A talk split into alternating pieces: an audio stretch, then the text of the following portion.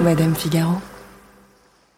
Il est 4h30 et une fracassante nouvelle vient de tomber. La famille de Bruce Willis annonce que l'acteur se retire du monde du cinéma à cause d'un problème de santé.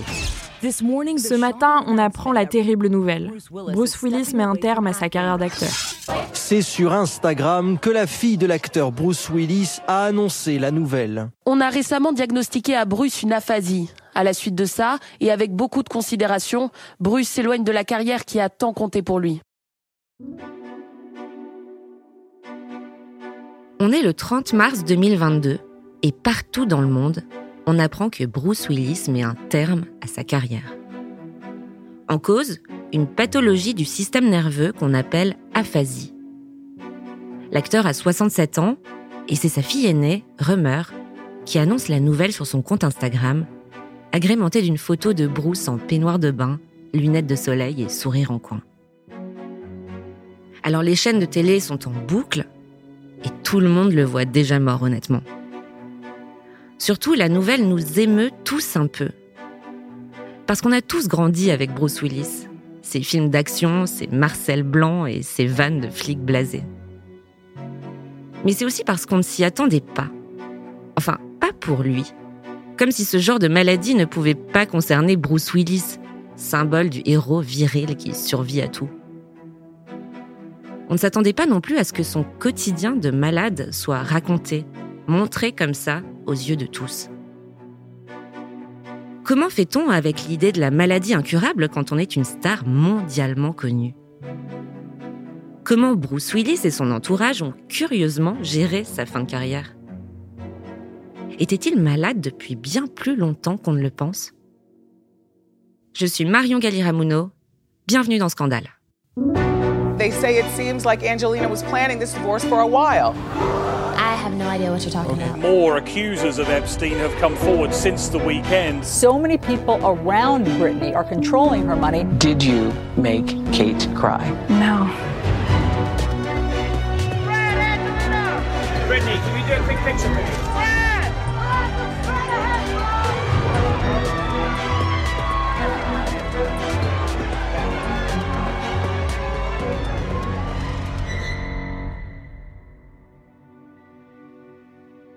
Il y a donc d'abord eu un premier communiqué le 30 mars 2022, publié par Rummer, la fille aînée de Bruce Willis, et co-signé par toute la famille de l'acteur, à savoir sa femme, Emma Heming, son ex-femme, Demi Moore, et ses quatre autres filles, Scoot, Talula, Mabel et Evelyn.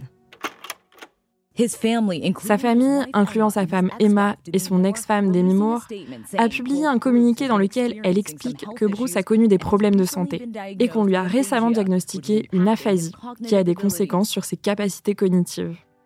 La nouvelle a donc fait l'effet d'une bombe dans les médias. On en a tous parlé pendant une semaine ou deux. Et puis ensuite, pas grand-chose pendant presque un an, si ce n'est des photos plutôt rassurantes finalement de Bruce Willis en balade en forêt ou de courtes vidéos de l'acteur avec ses deux dernières filles qui n'ont alors pas encore 10 ans. Le coup près, il tombe presque un an après la première annonce, le 16 février 2023. La famille de l'acteur Bruce Willis affirme que son état de santé est en train de s'aggraver. Elle a publié un communiqué aujourd'hui qui indique qu'il a été diagnostiqué d'une démence frontotemporale. Démence frontotemporale, DFT, comme l'acronyme qu'utilisent les médecins pour parler de ces maladies neurodégénératives apparentées à la maladie d'Alzheimer, pour lesquelles il n'existe aucun traitement valable à ce jour. Le docteur Lara Migliaccio est neurologue à l'Institut du cerveau, situé dans l'un des hôpitaux neurologiques les plus importants du monde, la Pitié-Salpêtrière à Paris. Elle m'a expliqué, avec des mots simples, comment se traduisent ces maladies. Il s'agit d'une maladie qui touche généralement des sujets assez jeunes par rapport à la maladie d'Alzheimer. Normalement, les patients tombent malades avant l'âge de 65 ans. Et les symptômes peuvent être des troubles du langage, du coup des troubles de la communication et de l'élocution, euh, plus ou moins associés à des autres troubles, comme les, les, troubles du comportement. Par exemple, une apathie, une désinhibition comportementale, un changement de personnalité, des changements du comportement en société, une certaine familiarité, euh, parfois des comportements obsessionnels et stéréotypés, des modifications des émotions. Les patients peuvent devenir amnésiques, peuvent devenir désorientés, peuvent afficher des comportements euh, incohérents avec le contexte. Et du coup, j'imagine que dans le cas d'un acteur, c'est ne pas donner la bonne réplique au bon moment, ne pas faire le bon geste au bon moment, euh, parfois ayant jusqu'à des comportements dangereux pour les gens qui tournent sur le même plateau. Et effectivement, Bruce Willis a eu ce genre de comportement inquiétant ces dernières années sur certains tournages. On le sait parce que des personnes ont parlé depuis l'officialisation de sa maladie. Dans une enquête menée par le Los Angeles Times, on apprend que beaucoup de gens présents sur les plateaux de ces films se questionnaient sur l'état de santé physique et psychologique de l'acteur. Et ce depuis longtemps. Certains réalisateurs ont parlé de scènes déchirantes au cours desquelles l'acteur était clairement aux prises avec son incapacité à se souvenir de ses dialogues. Des techniciens ont également révélé qu'un jour, entre deux scènes, Bruce a demandé un peu perdu Quelqu'un peut me dire ce que je fais là? Le Times de Los Angeles évoque tout particulièrement un incident survenu en 2020 sur le tournage du film Hard Kill. L'acteur est sur le plateau, ça tourne, il doit donner une réplique avant de tirer sur un méchant. La réplique est importante parce qu'au moment précis où il la prononce, l'actrice Lara Kent comprend qu'elle doit s'esquiver sur la gauche pour éviter le coup de feu. L'arme est chargée à blanc, mais même une balle à blanc tirée à courte distance peut être très dangereuse. Et donc sur le coup, Bruce Willis tire, mais sans prononcer la ligne de dialogue.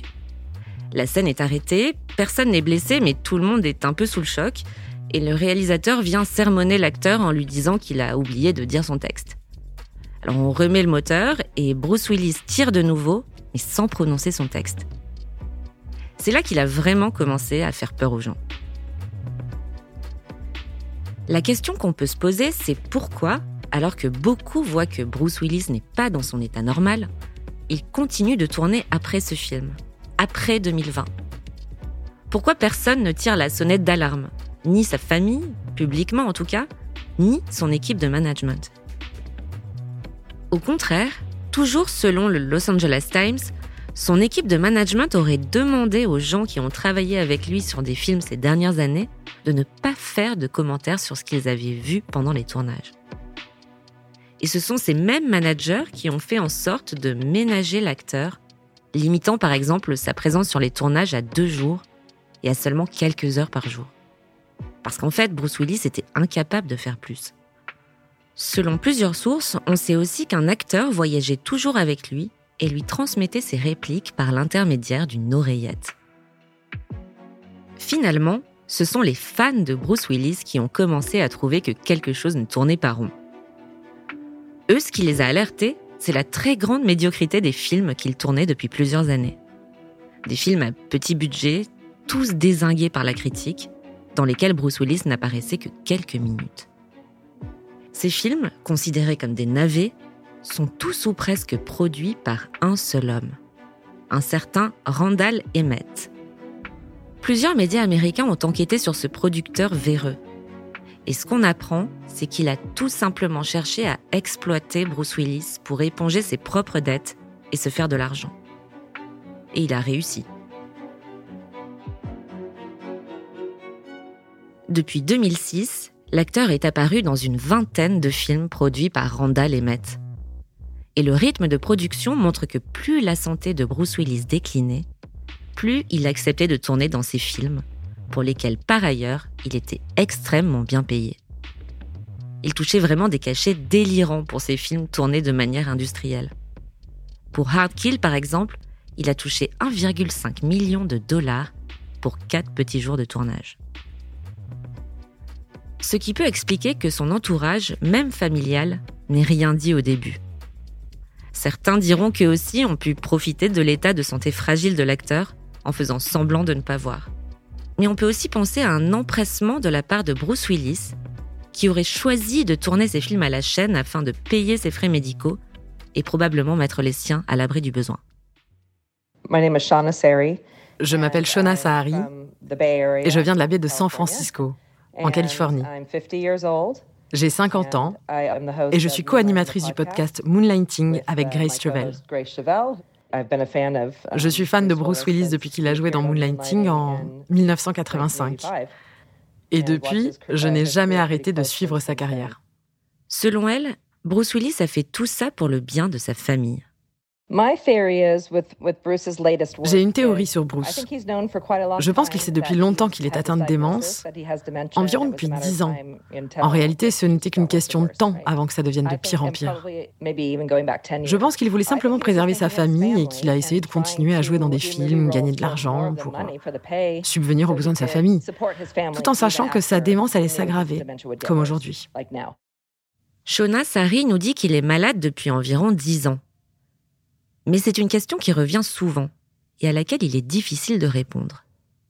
La neurologue Lara Migliaccio me dit qu'il n'y a aucun moyen de savoir comment et pourquoi on se retrouve atteint de cette pathologie. Du point de vue euh, euh, biologique, nous, on ne sait pas encore pourquoi une maladie neurodégénérative, en fait, euh, elle se déclenche dans un cerveau. par exemple, pour la maladie d'Alzheimer, où les recherches sont plus avancées, on a identifié des protéines pathologiques qui vont se déposer dans le cerveau. Et la même chose a été découverte après pour les DFT, pour les démences frontotemporales. Du coup, on a des protéines pathologiques, mais pourquoi? Dans un cerveau, à un certain âge, la protéine pathologique commence à s'accumuler Ça, on ne le sait pas. Ce qui est intéressant, en revanche, c'est que les nombreuses cascades de Bruce Willis, et plus généralement sa carrière d'action man à Hollywood, pourrait, dans une certaine mesure, avoir eu un impact sur cette dégénérescence. Les traumas crâniens sont considérés parmi euh, un des facteurs de risque pour neurodégénérescence au sens large du terme. Ça a été démontré dans la maladie d'Alzheimer. Il y a de plus en plus d'évidence qu'ils ont aussi un lien dans les maladies comme les dégénérescences frontotemporales. Du coup, je considère que quelqu'un qui a exposé son cerveau à des accidents multiples, même des traumas crâniens de faible entité, est sûrement quelqu'un qui est plus exposé à une neurodégénérescence par rapport à la normale. Une chose est sûre, la maladie est pour l'instant incurable et les choses ne vont donc pas s'arranger pour Bruce Willis. Selon le site officiel de l'Association américaine des démences frontotemporales, la progression de la maladie peut être rapide, deux ans, ou beaucoup plus lente, jusqu'à 20 ans. Et on ne sait pas bien où se situe Bruce Willis aujourd'hui. On sait en revanche que le jour où il sera arrivé au point d'avoir de grandes difficultés à avaler, à manger et qu'il n'aura plus qu'une interaction très limitée avec les autres, il sera, comme disent les neurologues, au stade terminal. Ce qui peut paraître étonnant dans le cas de Bruce Willis, c'est qu'il ait choisi de communiquer sur sa maladie, d'officialiser son diagnostic, de se montrer dans cet état de grande faiblesse. Parce qu'il aurait pu prendre discrètement sa retraite, sans une de magazine, et pour ainsi dire se cacher pour mourir. Mais non, il l'a dit et l'a montré. Et beaucoup de stars, jeunes et moins jeunes, font comme lui aujourd'hui. Je m'appelle Jamil Jean-Marc Daclia, je suis professeur en sciences de l'information et de la communication, sociologue des médias à la Sorbonne Nouvelle. Il y a une différence de communication entre des maladies, on va dire, mentales et des maladies euh, physiques. Euh, mais globalement, il y a une libération de la parole euh, sur euh, ces types de maladies. On en parle plus facilement, c'est moins tabou qu'auparavant. Je dirais c'est moins tabou de la part des célébrités aussi par la force des choses, parce que le, tout ce qui est physique, mais aussi mental, affecte leur capacité à performer, leur célébrité. Et donc euh, là où auparavant on essayait de cacher la vérité et c'était relativement plus facile parce que euh, on n'était pas dans cette société de comment dire d'observation généralisée où tout le monde peut épier tout le monde. Euh, auparavant, une célébrité, elle se mettait en retrait, on trouvait une explication officielle ou officieuse pour expliquer pourquoi on la voyait pas. Euh, là, ça, ça, paraît difficile. On, est constamment euh, en spectacle, euh, constamment sous le regard d'autrui, et donc les célébrités, qu'il s'agisse de leur maladie physique ou leur maladie mentale, doivent communiquer. Elles sont dans l'obligation de communiquer. Sur les maladies mentales, je constate qu'il y a plus de messages là-dessus, plus de communication, tout simplement parce que la société évolue et que ces pathologies-là sont de plus en plus prises au sérieux et sont de moins en moins honteuses. Mais il y a autre chose qui rentre en jeu concernant Bruce Willis. Parce que ce qu'il a toujours représenté, c'est l'action man par excellence dans les films qu'on a tous vus dans les années 90, l'homme qui survit à tout. La situation de fin de vie de Bruce Willis euh, renvoie à une fragilité en fait de la, la, la, gloire euh, et de la célébrité. La célébrité, elle a une nature euh, du, duale. elle est à la fois divine par le mode de vie, par des qualités exceptionnelles qu'on lui prête, et elle est mortelle aussi, elle est comme le commun des mortels, et ce qui la rapproche du commun des mortels, c'est justement euh, les, les, aléas de la vie et aussi euh, la fragilité, euh, la possibilité d'être malade, de mourir. Et c'est ça qui fait le lien finalement entre euh, le commun des mortels et les célébrités, ce que Edgar Morin appelait les Olympiens. Et, et c'est aussi pour ça qu'on s'intéresse aux célébrités. C'est parce qu'elles nous rappellent des vérités premières, comme celle de la fragilité de l'existence, euh, le, le, fait qu'on a beau être riche, euh, célèbre, euh, beau, fort, eh bien tout cela peut très vite disparaître, peut très vite se dégrader.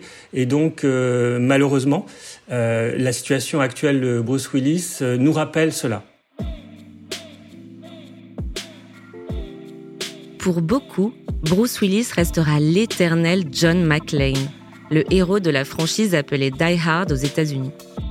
En France, c'est cinq films, dont les titres Piège de cristal, Une journée en enfer, 58 minutes pour vivre, sentent bon les mardis soirs sur M6 pour ceux qui ont connu le mardi c'est permis. Dans ces films-là, il porte systématiquement un Marcel blanc bien moulant, il est toujours couvert de sang et il fait des blagues, plus ou moins réussies, avant de tuer les méchants. D'accord, je vois ce que c'est.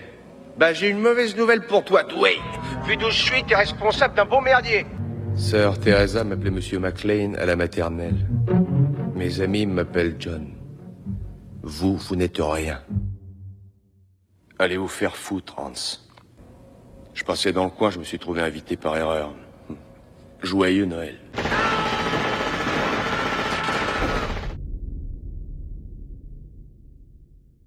Marianne Cagvergne est maîtresse de conférences en civilisation américaine à l'université de Picardie Jules Verne. Elle est connue notamment pour ses recherches sur le genre dans le cinéma hollywoodien, à la fois sur la masculinité et la féminité. Elle m'a expliqué comment Bruce Willis est devenu Bruce Willis. Bruce Willis, il a débuté dans une série télévisée, donc Moonlighting. C'est comme ça qu'il a été repéré. Et euh, son, plus gros succès, c'est évidemment Piège de cristal, euh, donc sorti en 1988. Euh, dans Moonlighting, il incarne un détective privé. Et ensuite, dans Piège de cristal, il incarne un policier. Et en fait, souvent les acteurs à Hollywood et les, actrices pareillement, mais, mais là on va parler des acteurs, une fois qu'ils connaissent le succès dans un type de rôle, ils sont très souvent euh, ce qu'on appelle en anglais typecasting. En fait, ils sont distribués toujours dans le même rôle. L'important, ce n'est pas combien de personnes j'ai tuées. Ce qui est important, c'est que je m'entende bien avec ceux qui sont encore en vie. Bruce Willis est constamment blessé, tabassé, ensanglanté. Dans tous ces films, il y a une dimension un peu masochiste presque, où euh, voilà, Bruce Willis est toujours, euh, en anglais on dirait the underdog, celui sur lequel on ne parierait pas, qui euh, qui finit par sortir victorieux. Donc je pense que ça a joué aussi dans son image de star et son ce qui ce qui a plu, je pense au, au public. Moi, c'est ce que j'ai appelé l'hypermasculinité vulnérable à la fois euh, une masculinité euh, voilà très musclée, euh, l'homme l'homme fort physiquement, mais qui au cours du film est méprisé, blessé, mis à terre pour finalement se relever pour créer de l'empathie, pour humaniser le, héros masculin, pour pas qu'il apparaisse comme un cyborg, euh, voilà, complètement déshumanisé, pour euh, finalement aussi justifier euh, la violence à laquelle on recourt ces héros quand même finalement assez violents, voire parfois barbares. À l'époque du premier Die Hard, piège de cristal donc, on est à la fin des années 80 Bruce Willis a la petite trentaine et pas mal de concurrence. Sur le marché du film d'action un peu bourrin, il y a déjà Sylvester Stallone, Arnold Schwarzenegger, Steven Seagal et Jean-Claude Van Damme pour les plus connus. Mais Bruce va arriver avec quelque chose en plus, ou en tout cas va inspirer autre chose aux réalisateurs avec qui il tourne. Je pense que ce qui caractérise euh, les films de Bruce Willis, c'est vraiment qu'il incarne euh, des, des héros d'action qui sont aussi drôles. Et euh, il y a un terme en anglais qu'on a beaucoup associé aux, films d'action, notamment aux films d'action de Bruce Willis, c'est le terme de wisecrack, le wisecracker, ou le one-liner. C'est une blague en une phrase qui répond du tac au tac aux, criminels. Donc il y en a tout il y en a toute une flopée dans Piège de cristal. Les Américains sont incroyables, mais cette fois John Wayne ne s'éloignera pas dans le soleil couchant avec Grace Kelly. C'est Gary Cooper, connard.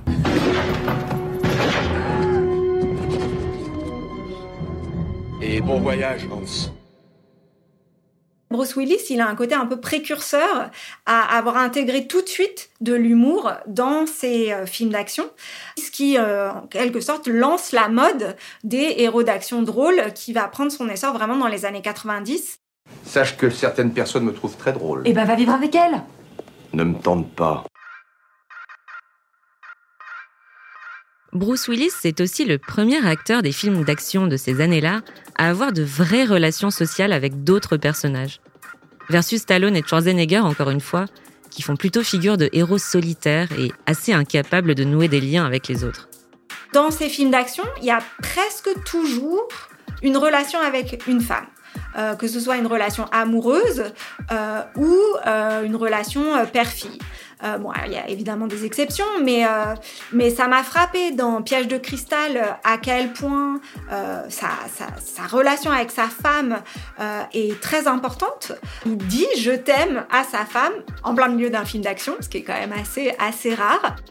Et ce doit être pour ça que c'est un acteur qui a toujours plu aussi aux femmes contrairement encore une fois à Stallone, Van Damme ou Schwarzenegger qui n'avaient pas vraiment de fans féminines. Bruce Willis, lui, en avait plein. Et ce, malgré le ton bien sexiste de la plupart de ses films à l'époque. Tu crois pas en l'amour? Je crois en l'amour, et même au cancer. C'est deux maladies? Presque.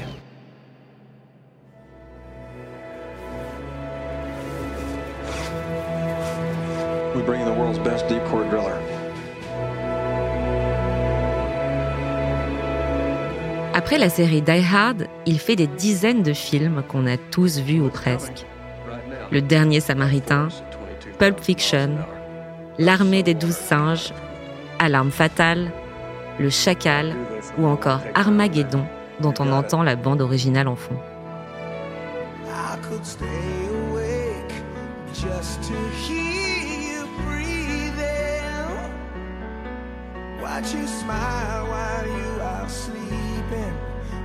Mais il y en a deux surtout qui ont particulièrement marqué les années 90.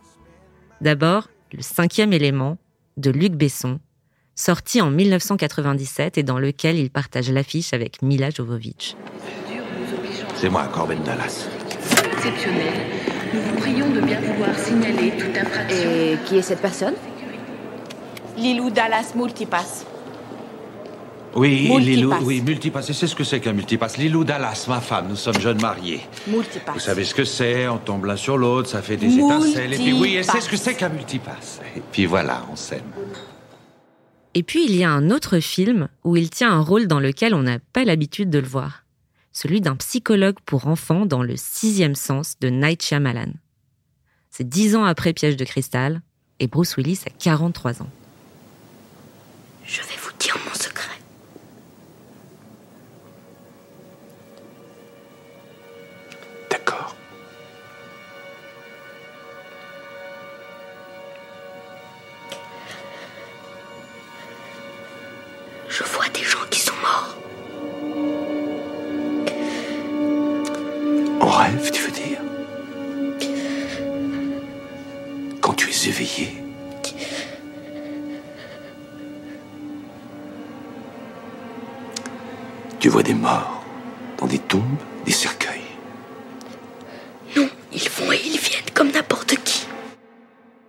Et malgré tout, Malgré tous ces films presque mythiques pour certaines générations, Bruce Willis a collectionné ces dernières années un grand nombre de Razzie Awards. Vous savez, les Radio Awards, ce sont ces sortes d'anti-Oscars célébrant les pires performances d'acteurs. Et le comité des Radio Awards a même créé une section dédiée au film de Bruce Willis en 2021, contenant huit longs métrages sortis cette année-là directement en VOD. Il a fait énormément de très mauvais films dans les 4-5 dernières années de sa carrière. Donc euh, finalement, il va laisser un héritage euh, pas très glorieux euh, qui a déçu aussi un certain nombre de fans de, voir que c'était un acteur qui n'arrivait pas à s'arrêter, qui aurait dû en fait prendre sa retraite il y a longtemps et qui a tourné dans toute une série de, films, des films à petit budget qui ne sortent pas en salle et qui sont destinés aux plateformes. On comprend aujourd'hui que son état de santé ne lui permettait sans doute pas de prendre ses décisions en toute conscience. Et d'ailleurs, les Razzie Awards, qui pensaient encore démolir huit films de Bruce Willis en 2022, ont finalement retiré l'acteur de leur sélection, reconnaissant qu'il était inapproprié de lui taper dessus alors qu'on venait tous d'apprendre qu'il était malade.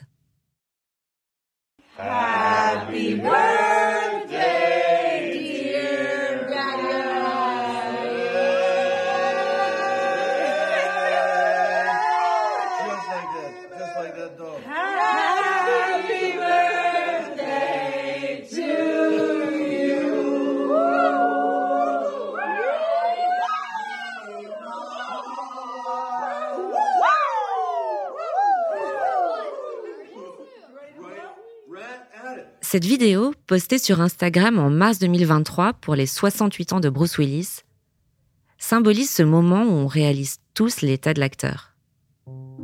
Entouré de sa famille qui chante joyeux anniversaire, il se tient debout, tout sourire, mais pas le sourire qu'on lui connaît. Il a une dent en moins, lui donnant un air un peu perdu, et des gestes maladroits. Pourtant, aucune de ses filles ne laisse paraître un quelconque accablement, et sur les images, on sent que personne n'a envie d'être triste, et que l'union familiale est très forte autour de cet homme clairement fragilisé. Autour de lui, il y a d'abord sa femme, Emma Heming, comédienne originaire de Guyane britannique qu'il a épousée en 2009, et puis les deux filles qu'il a eues avec elle, Mabel en 2012 et Evelyn en 2014. Et il y a aussi ses trois premières filles, Rummer, Scoot et Talula, ainsi que sa première femme, Demi Moore. Sept femmes qui ont l'air d'aimer passionnément cet homme. Et qui, depuis l'officialisation de sa maladie, font pleuvoir leurs messages d'amour sur Instagram. Je t'aime jusqu'à la lune, c'est un honneur de tous les jours d'être ta fille, écrit par exemple Rummer. Tu es mon meilleur ami, le roi des poissons, le maître de la dualité, à la fois une icône de l'action et le gentil papa de ses filles, écrit quant à elle Scout. Je t'aime tous les jours, les 365 jours que met la Terre pour tourner autour du Soleil, publie enfin Talula. Sur les photos vintage qu'elle poste pour illustrer leur message, on voit un Bruce Willis papa poule, une fille en pyjama dans ses bras au réveil, une autre dormant sur ses épaules. Beaucoup de clichés le montrent jouant avec elle, la plupart du temps en t-shirt et casquette de baseball. Allez voir comme ça, ça a l'air vraiment cool d'être un Willis. Si cool qu'ils ont tous passé le confinement ensemble, c'est-à-dire avec sa femme, son ex-femme et toutes ses filles, dans la propriété en pleine forêt de Demi-Moore dans l'Idaho. Et ce alors même que Bruce Willis et Demi-Moore sont divorcés depuis 20 ans. Au-delà du confinement passé ensemble, tout montre en effet que les ex-mariés sont restés très proches. En 2018, lors d'une soirée consacrée à Bruce Willis sur la chaîne américaine Comedy Central, Demi Moore monte sur scène par surprise et elle lui dit ça. Alors, pour ceux qui ne me connaissent pas, je m'appelle Demi Moore. J'ai été mariée à Bruce Willis pour les trois premiers Die Hard, ce qui est logique puisque les deux derniers étaient nuls. Et après toutes ces années, tu sais quoi? T'as l'air bien. Enfin, t'as vraiment pas changé si on regarde au-dessus de tes sourcils. Mais tu sais, quand je repense à toutes ces années passées ensemble, je me dis que on a certainement eu des hauts et des bas, mais je dois avouer que c'était une des meilleures périodes de ma vie. Et pour moi, notre mariage, c'est un peu comme le sixième sens. En fait, t'étais un fantôme tout ce temps. Les deux acteurs se sont rencontrés à la projection d'un film en 1987. Demi Moore est déjà fiancée à l'époque, mais plaque tout pour Bruce et il se marie à Las Vegas seulement trois mois plus tard. Elle a 25 ans, lui 33, et rien ne les arrête. Neuf mois plus tard, ils ont leur première fille, Rummer. Demi Moore a raconté l'accouchement plus tard en disant que Bruce avait aidé les médecins à sortir le bébé. Elle précise même il y a été avec ses propres mains. Dans les années 90, ils sont fusionnels sur les tapis rouges, ultra bankable au cinéma, lui dans ses films d'action, elle dans Ghost ou G.I. Jane. ils deviennent vite ce couple que tous les paparazzis s'arrachent. Shona Sari se souvient de ce qu'ils représentaient à l'époque. C'était vraiment le couple d'Hollywood. Lorsqu'ils ont eu leurs enfants, leurs filles, ils les emmenaient souvent aux premières de films, ce genre de choses.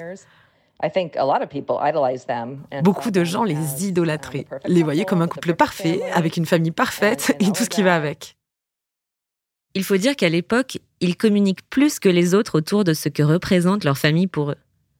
En 1991, Demi Moore est la première à poser nue et très enceinte de sa deuxième fille en couverture de l'édition américaine de Vanity Fair. À ce moment-là, c'est inédit. C'est même choquant pour beaucoup d'Américains. Et s'ils divorcent dix ans plus tard, leurs trois filles seront toujours leur priorité. Je suis sûre qu'ils ont traversé des périodes difficiles en coulisses, mais ils ont toujours tout fait pour faire passer leur famille en priorité, leurs filles en priorité. Et en fait, ce que l'on voit aujourd'hui, c'est que, avec l'annonce de la maladie, les femmes de sa vie se sont encore plus serrées les coudes. Emma, Demi, et maintenant Talula, Scout et Rummer sont toutes âgées d'une vingtaine, voire d'une trentaine d'années. Donc maintenant, ce sont des femmes. Mais il y a aussi, toujours, les petites filles qui doivent avoir entre 6 et 10 ans, ou 8 et 10 ans, un truc comme ça. En fait, Bruce Willis et Demi Moore ont très tôt représenté un modèle de famille recomposé assez fort, à une époque où on n'entendait pas encore les mots coparenting ou découplage conscient. En fait, on a pu aussi le constater au fil des années, car après leur divorce, Demi Moore a épousé Ashton Kutcher, et on a toujours parlé du fait que Bruce se trouvait sur les photos de famille avec Demi et Ashton Kutcher. Ils traînaient tous ensemble comme une famille. En fait, ils sont devenus un modèle de coparentalité, fondé sur la gentillesse et l'amitié. Et au moment où Demi n'était pas bien, il me semble que c'était au moment où elle avait fait une overdose suite à sa rupture avec Ashton Kutcher au début des années 2000. On sait que Bruce a été la première personne présente pour elle. Et le tout sans aucune ambiguïté. Bruce Willis est maintenant avec Emma Heming, qu'il a épousée en 2009 dans les Caraïbes. Elle avait 31 ans à l'époque, lui 54. Ils ont renouvelé leur vœu en 2019, dix ans plus tard, au même endroit, elle pieds nus, lui en chemise en lin blanche et en tongs. Jusqu'ici plutôt discrète, ou en tout cas moins médiatique, Emma Heming prend plus ouvertement la parole depuis le diagnostic de son mari. À travers des montages vidéo touchants où l'on voit l'acteur l'embrassant tendrement ou s'amusant avec leur fille, ou dans cette vidéo où elle demande clairement au paparazzi de laisser son mari tranquille. Je m'adresse aujourd'hui aux photographes et aux gens qui tentent d'obtenir des contenus exclusifs sur mon mari. Je sais que c'est votre métier, mais épargnez-le. Laissez-le respirer. S'il vous plaît, arrêtez de hurler dès que vous le voyez. Arrêtez de lui demander comment il va ou quoi que ce soit d'autre. En le laissant tranquille, vous permettrez à sa famille et plus généralement à ses proches de l'aider à se déplacer, aller d'un point A à un point B en toute sécurité. Il y a aussi cette vidéo déchirante qu'elle a postée en mars 2023 pour les 68 ans de son mari. Aujourd'hui, c'est l'anniversaire de mon mari. Je me suis réveillée en pleurant, comme le prouvent mes yeux gonflés et mon nez qui coule, mais peu importe. Je pense que c'est important que vous voyez aussi l'envers du décor. Alors je reçois sans cesse des messages du genre euh, Oh, tu es trop forte ou encore euh, Je sais pas comment tu fais. Mais j'ai pas le choix. Si seulement. En même temps, j'ai deux enfants à élever. Vous savez, parfois les événements de la vie font que vous êtes obligé d'aller de l'avant. Et c'est exactement ce que je fais. Même si je dois faire face à la tristesse tous les jours et au deuil tous les jours. Et tout ça, je le ressens davantage aujourd'hui, le jour de son anniversaire. Vous savez, j'ai beaucoup travaillé sur cette vidéo que je poste en son honneur. D'ailleurs, je sais même pas pourquoi je m'inflige ces vidéos, car elles sont pour moi un crève-cœur. Mais en réalité, si je le fais pour moi, je le fais aussi pour vous, car je sais à quel point euh, vous aimez euh, mon mari. Craque pas, Emma. Et ça représente tellement pour moi, alors euh, merci.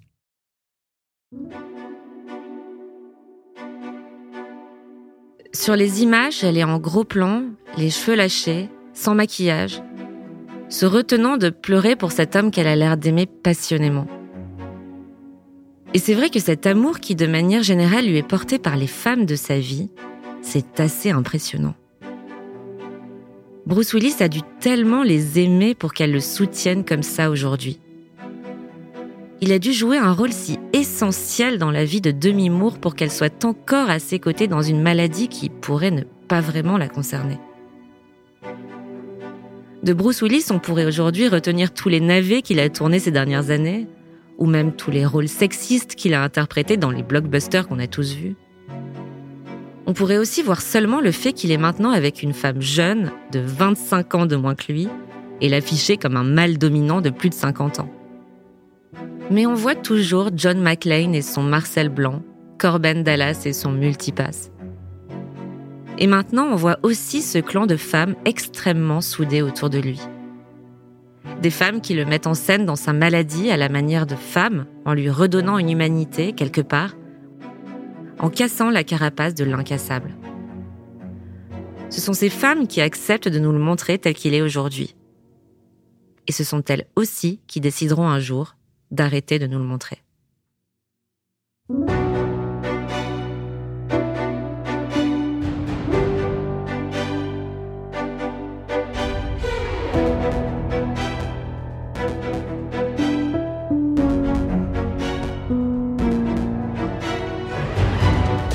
Je suis Marion Galli-Ramuno et vous venez d'écouter le septième épisode de cette deuxième saison de Scandale, un podcast de Madame Figaro. Estelle Janjo a été chargée d'enquête. À la prise de son, Louis Chabin. Jean Thévenin a fait le montage, la réalisation et le mix de cet épisode.